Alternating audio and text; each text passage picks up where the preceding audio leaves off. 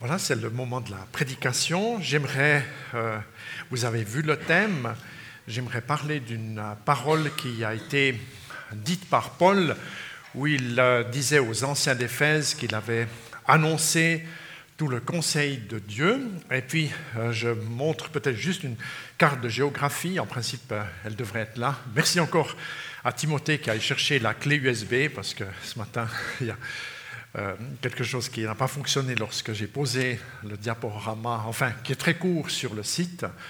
Enfin, vous voyez autour du cercle Milet, Milet qui est une, une ville où Paul est revenu, c'est-à-dire il est allé euh, à Éphèse lors du troisième voyage, déjà lors du deuxième, et puis en revenant, il s'est arrêté encore avant de rentrer à Jérusalem par Césarée, Paul avait l'habitude, quand il faisait des voyages, on le ressent plusieurs fois dans les récits, c'est d'être à Jérusalem de nouveau pour la fête de la Pâque.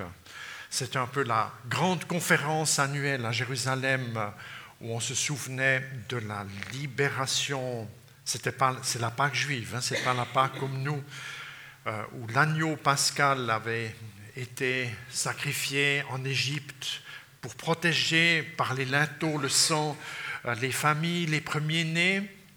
Et puis Paul, il aimait rentrer. Et puis comme il était un peu pressé, ça, existait déjà à l'époque qu'on soit un peu pressé, il, il s'est arrêté dans la ville de Milet, qui est une ville portuaire, pour euh, appeler les anciens d'Éphèse, parce qu'il voulait encore leur parler. Euh, Paul avait ensuite d'autres projets, il savait qu'il devait encore aller à Rome, donc euh, il a pris, euh, là ça, c'est différent de ce matin, parce qu'il y avait un au revoir définitif, il y a donc un peu d'émotion encore lors de ce moment. Et puis les deux villes sont distantes l'une de l'autre de 30 kilomètres. Et c'est une région qui est bien sismique, c'est une région qui est euh, au premier siècle déjà et avant.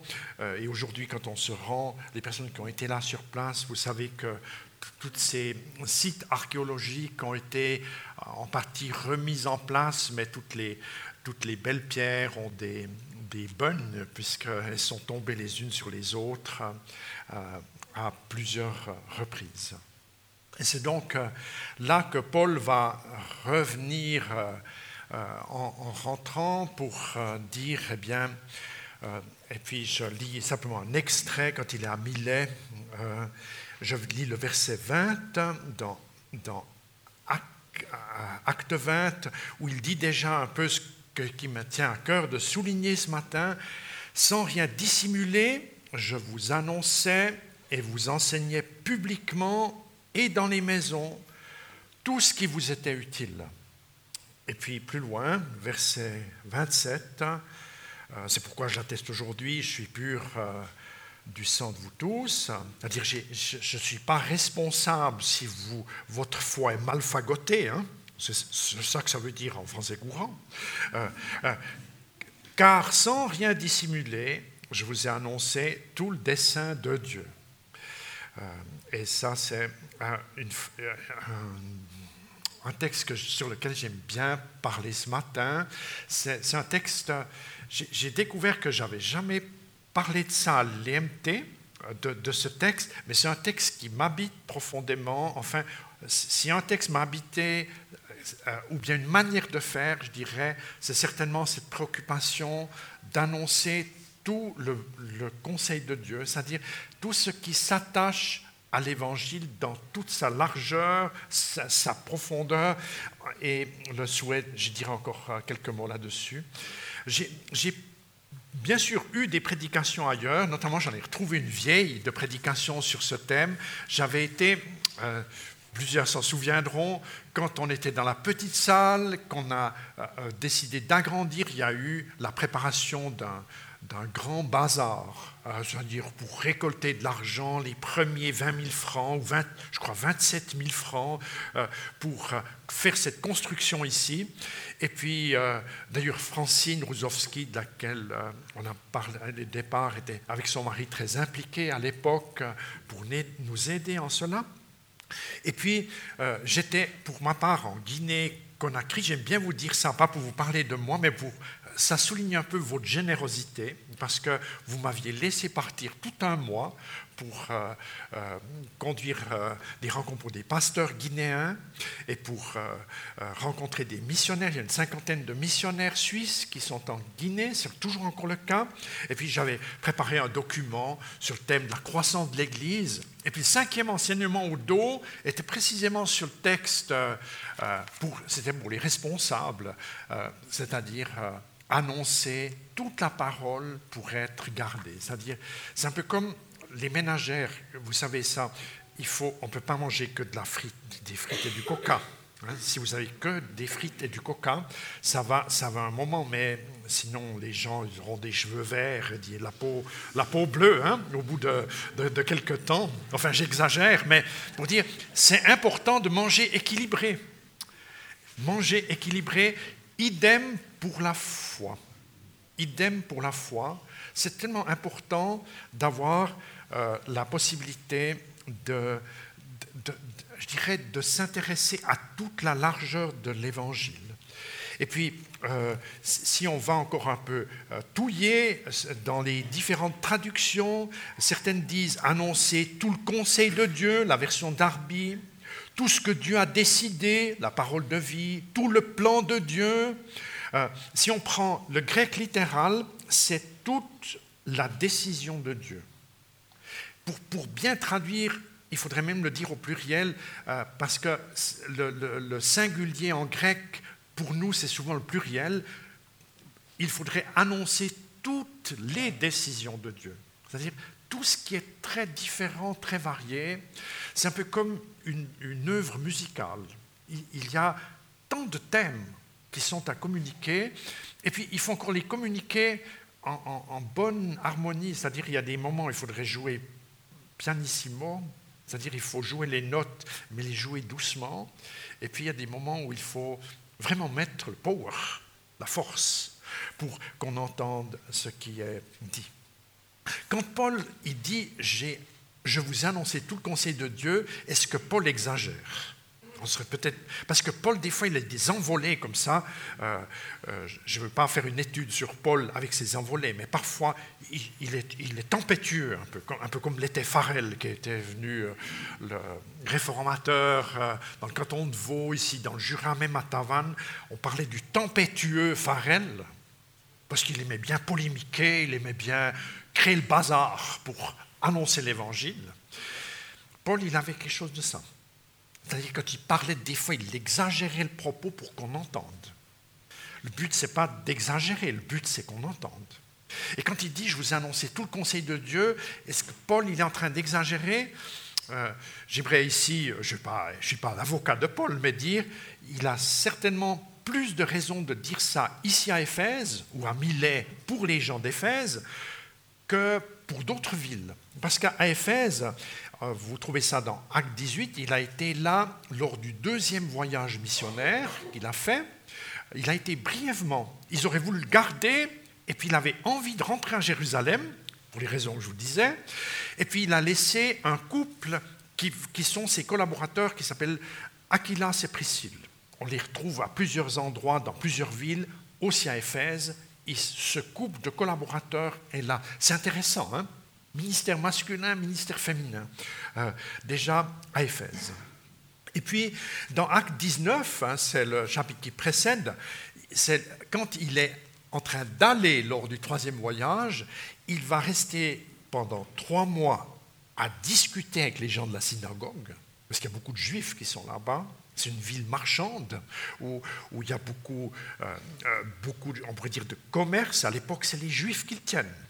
Entre-temps, il y a les Libanais, maintenant il y a les Chinois. Hein, ça, change de peuple un peu euh, selon les, périodes, les modes.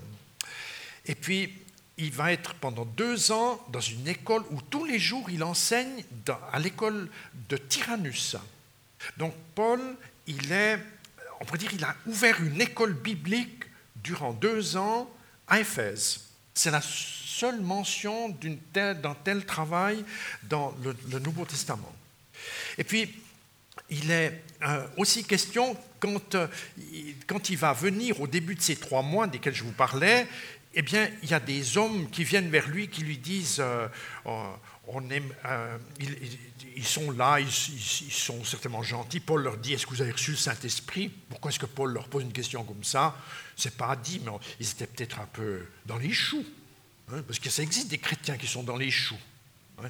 Ils ne savent pas vraiment qui est Jésus, ils ne savent pas ce que c'est le pardon des péchés, ils ne savent pas euh, où est le Nouveau Testament, où est l'Ancien Testament, ils ne savent pas ce que c'est un psaume, etc. Ils sont un peu dans les choux. Et Paul leur dit, est-ce que vous avez reçu le Saint-Esprit? Puis ils lui répondent, on ne sait même pas qu'il y a un Saint-Esprit, c'est quoi le Saint-Esprit? Alors il, leur dit, mais vous avez été baptisé comment? Ils ont dit, ah mais baptisé de Jean. Jean-Baptiste, c'est-à-dire baptisé pour être purifié seulement, mais pas baptisé selon Jésus. Mourir avec Jésus et ressusciter avec la force d'arrêt. Alors Paul les a baptisés et puis ils ont reçu le parler en langue et le don de prophétie. Alors je sais bien que chez les Ménonites, on parle des fois un petit peu moins de ça. Hein. Là, le conseil de Dieu est des fois un petit peu short, hein, plus, court, hein. parce qu'on doit apprendre à, exercer les disciplines qu'on connaît un peu, un peu moins. Et puis, euh, l'apôtre Paul, il continue, après cela, il est question, quand il enseigne justement pendant deux ans dans l'école de Tyrannus, il est question qu'il y a beaucoup de miracles. Et puis on retrouve pour une deuxième fois ce qu'on trouve déjà juste après la Pentecôte avec Pierre, c'est qu'il y a des pulls et des étoffes qui ont touché Paul. Quand on les prend, on les met sur les malades, les malades sont guéris. C'est quelque chose de spécial. Hein? Enfin, j'aimerais pas trop que mes pulls circulent à l'EMT. Hein euh, parce, que, parce que je sais que ces choses peuvent déraper. Elles peuvent vraiment déraper euh, aussi. Mais pour vous dire, il y a la faveur de Dieu et Dieu, il aime faire des miracles. Et je pense qu'une église où il y a la vie, c'est une église où il y a des miracles. Alors, on peut avoir une saine doctrine parfaite et pas de miracle. C'est, la naphtaline.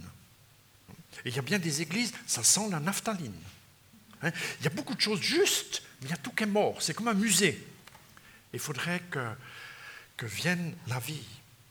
Et puis, toujours à Éphèse, il y a encore l'affaire d'Artémis, c'est-à-dire euh, c'est le temple de la déesse Artémis où il y a un orfèvre qui s'appelle Démétrios. Il, gagne beaucoup d'argent, il a beaucoup de personnel, il fait des choses en or, en argent, et il vend la petite déesse que les gens prennent comme pour bonheur dans leur poche. Et Paul, comme il prêche, et puis il brûle les livres de la sorcellerie, c'est-à-dire pour faire du secret, pour faire de l'occultisme. Paul, il fait un grand feu. D'ailleurs, il est même dit que ça avait une valeur immense. Ils auraient pu racheter l'arsenal avec les livres de la sorcellerie qu'ils ont brûlés là-bas, donc de l'argent qui part en fumée. Mais des fois, il faut mieux brûler des choses plutôt que de les vendre encore pour couper avec euh, l'iniquité. Alors, ça crée, ça crée un tel euh, bazar à Éphèse que il y a heureusement le secrétaire communal de la ville qui arrive à calmer tout le monde. D'ailleurs, vocation pour les secrétaires communaux de faire que les gens se calment. Hein. Euh, je crois que c'est aussi unique, euh, unique dans. Et puis voilà, euh, quand il va partir, d'ailleurs on l'apprend par Timothée, et puis 1 Timothée 3, eh bien, Paul, en partant lors de ce troisième voyage, il va laisser justement Timothée à Éphèse pour continuer le travail, pour s'associer certainement à, ce que euh, Priscilla et Aquilas avaient déjà fait, qui entre-temps c'est un couple qui, est dans le management, et puis on les retrouve ailleurs dans une autre ville, parce que les marchands, ils restent jamais trop tranquilles, hein, parce qu'il faut bouger, les affaires, elles bougent pas s'incruster dans les affaires, sinon vous perdez euh, le, marché. Alors, je me suis posé la question, que veut dire annoncer tout le conseil de Dieu? Alors, on pourrait parler longuement là-dessus, mais j'ai juste quelques points, certainement aborder tous les sujets importants, les articulant bien les uns avec les autres. Je dirais, c'est avoir la préoccupation de présenter la, la variété de la révélation divine, c'est-à-dire vraiment dire qui est Dieu le Père qui nous aime. Vraiment annoncer Jésus, le Fils de Dieu, qui vient mettre ses pieds dans notre boue pour nous en délivrer, pour ouvrir un chemin. Vraiment annoncer qui est l'Esprit Saint qui met en mouvement la parole. Ce n'est pas une autre parole, c'est la parole mise en mouvement. C'est la parole de Dieu appliquée dans nos situations, euh, quelles qu'elles soient. Annoncer tout le conseil de Dieu, c'est certainement connaître la condition humaine. Hein. on est péché, on est pécheur, le péché nous habite, on a besoin de trouver le salut. On a la possibilité de devenir des créatures nouvelles, des disciples, de nous mettre en route, de trouver un rôle dans notre vie. Certainement qu'il faut une, une euh, euh, annonce des desseins de Dieu dans leur ensemble, parce qu'il y a tellement de chrétiens qui sont un peu en panne, parce qu'ils n'ont pas trouvé leur vocation. Et c'est parfois parce qu'il manque un peu des rejetis, ou parfois il manque un peu du spectre, ou bien des, pommes frites, ou je ne sais pas, ou, une bonne soupe. C'est-à-dire il manque des menus parfois pour mettre les gens au travail. Et Paul, il a réussi à cela. Il a été préoccupé de répondre à l'appel de Dieu et de faire que les autres répondent. Et ça, sur des registres très larges, très larges. Il a, il a su mettre ça en œuvre beaucoup. Il a aussi, vous l'avez entendu, dans cette préoccupation de retourner à Jérusalem, il a cultivé les liens les racines de la foi, c'est-à-dire les racines hébraïques. Le salut vient des Juifs, c'est Jésus qui l'a dit. C'est pas parce que les Juifs sont mieux, c'est parce que Dieu, il a choisi ce peuple-là, un petit peuple méprisé, très déterminé, souvent dans une mauvaise direction, il a choisi de faire une démonstration qu'il arrivait à les modeler quand même, qu'il était plus fort qu'eux. Et s'il arrive avec les Juifs, il arrive avec toi et avec moi. C'est extraordinaire. Et quand on coupe la foi chrétienne de l'histoire juive, on a, j'aime bien ici, quelqu'un m'a dit, il faudra qu'à l'Arsenal, il faut que la croix, elle juste par terre. J'aime beaucoup, j'espère qu'on y arrivera. Il faudra voir avec l'esthétique et tout. Mais euh, j'ai envie de dire, ces croix qui flottent, c'est un peu embêtant. C'est-à-dire cet évangile qui flotte comme ça. Il faut que ça s'incarne. Il y a une histoire. Elle est plantée quelque part était planté. Ah, alors, j'ai rien contre cette croix, hein, mais je parle en image maintenant. Hein. Ce n'est pas une affaire que la croix soit en haut ou en bas. C'est une affaire de est-ce que la foi, notre, notre euh, euh, conviction est euh, enracinée? Et puis, de savoir d'où on vient, où on va, c'est-à-dire l'histoire a un sens. Paul, il avait ça très fort. D'où on vient et où on va. Et quand on sait d'où on vient et où on va, on est bien, même le jour de sa retraite, on est très bien. Et puis vivre fidèlement avec Dieu, hein, c'est-à-dire la météo elle change, il, fait trop chaud, il fait trop froid, les gens sont contents, pas contents, on persévère. Ce n'est pas, pas les petites émotions qui font que. Parce qu'il y, a comme une fidélité dans ce chemin à traduire. Alors chacun à sa manière. Et puis Dieu, il aime et puis dans ce sens-là, si j'ose comme ça encore ce dimanche, si donner une recommandation, je dirais, je vous invite à construire votre foi en vous basant sur tout le dessein de Dieu. C'est-à-dire sur tous les menus qu'il vous propose. Exercez-vous aussi à manger euh, des olives, euh, des capres, ou, bien, ou bien des fruits de mer de temps en temps. Quelque chose, quelque chose qui est moins habituel.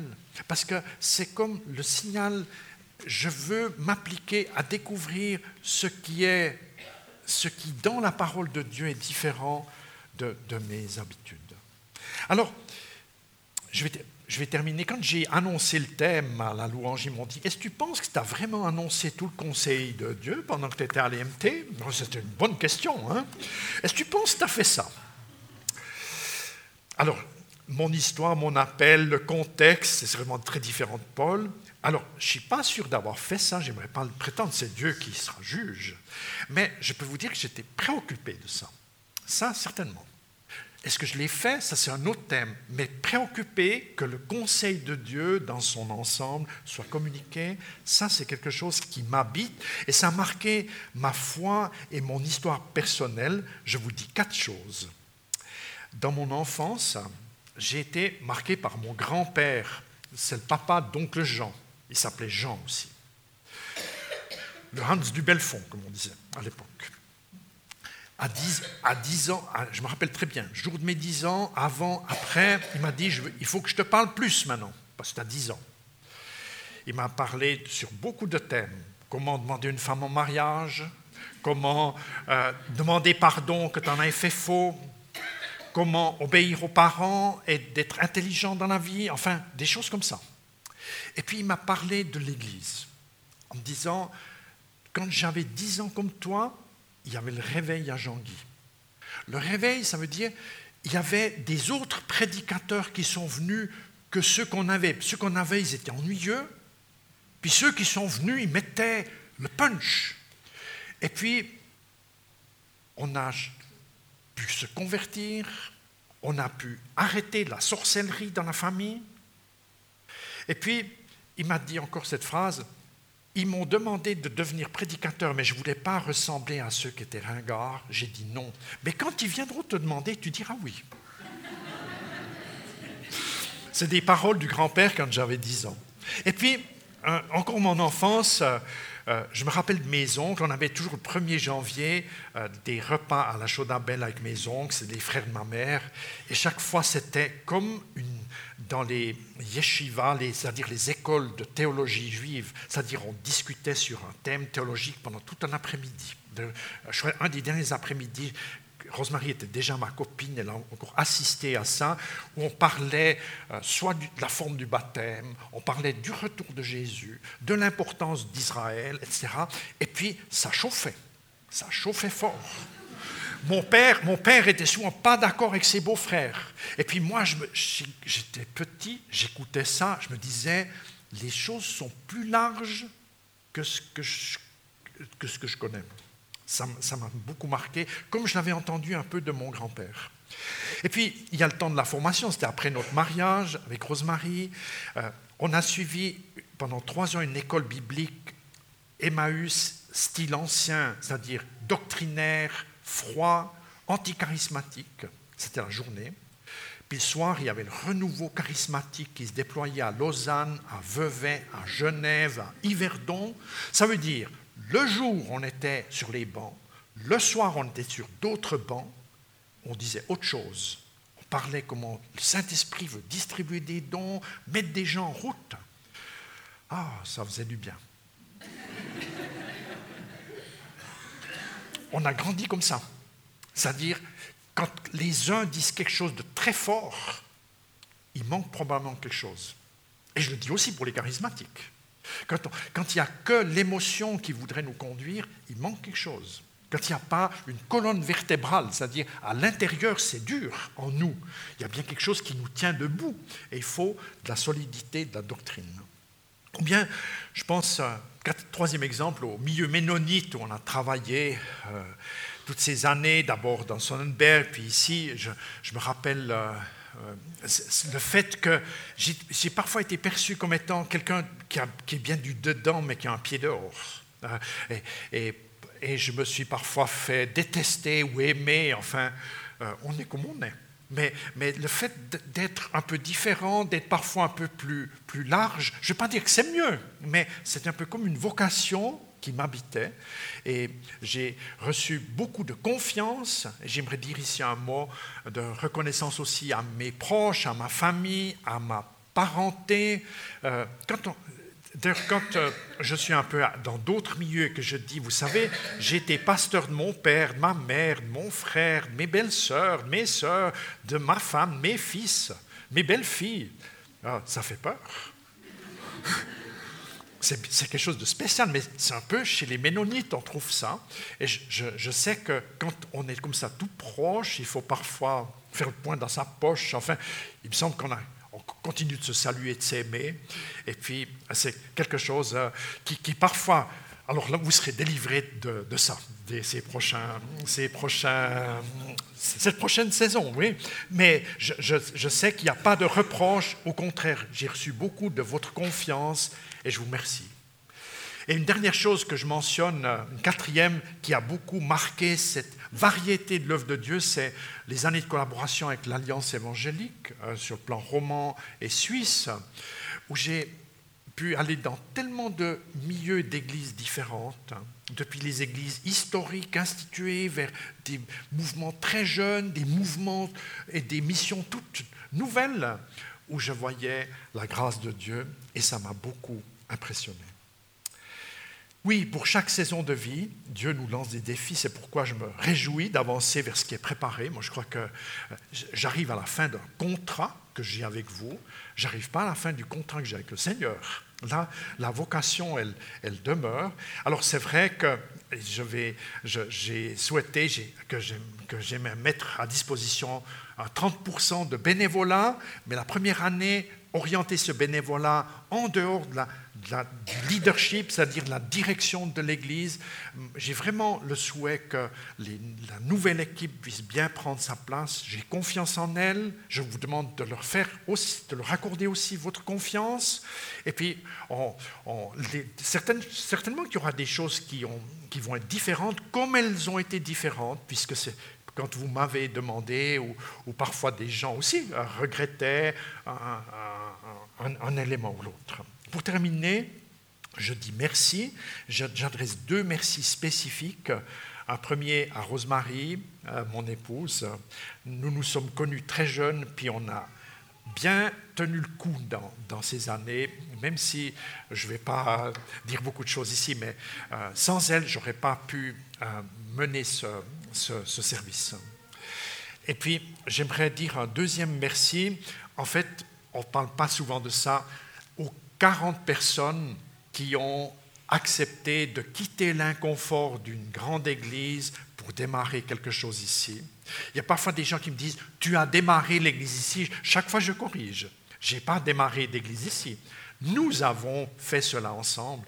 Et j'aimerais bien que les personnes qui ont été là que ce, qu'à l'époque vous soyez été adulte ou enfant, juste levez-vous un instant, comme ça on voit qui vous êtes, parce qu'il faut que les autres sachent qui vous êtes.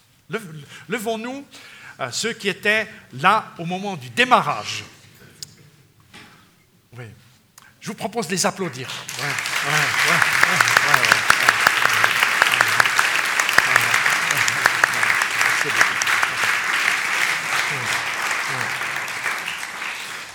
Et puis à vous tous, euh, chers membres et amis présents ce matin, j'ajoute euh, aussi les absents.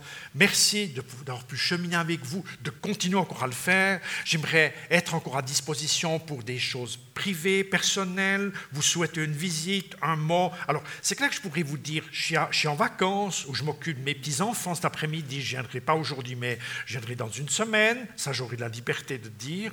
Et puis, euh, tant que je vis, je peux, je me donner un petit coup de main ici ou là. Mais je ne vais plus moi seul faire les choses puisque la responsabilité est remise à, mes collègues euh, que je remercie d'être là. Et c'est une grande chance euh, d'avoir pu cheminer avec eux et de pouvoir le faire encore. Que Dieu nous bénisse tous ensemble. Et j'aimerais terminer par une prière.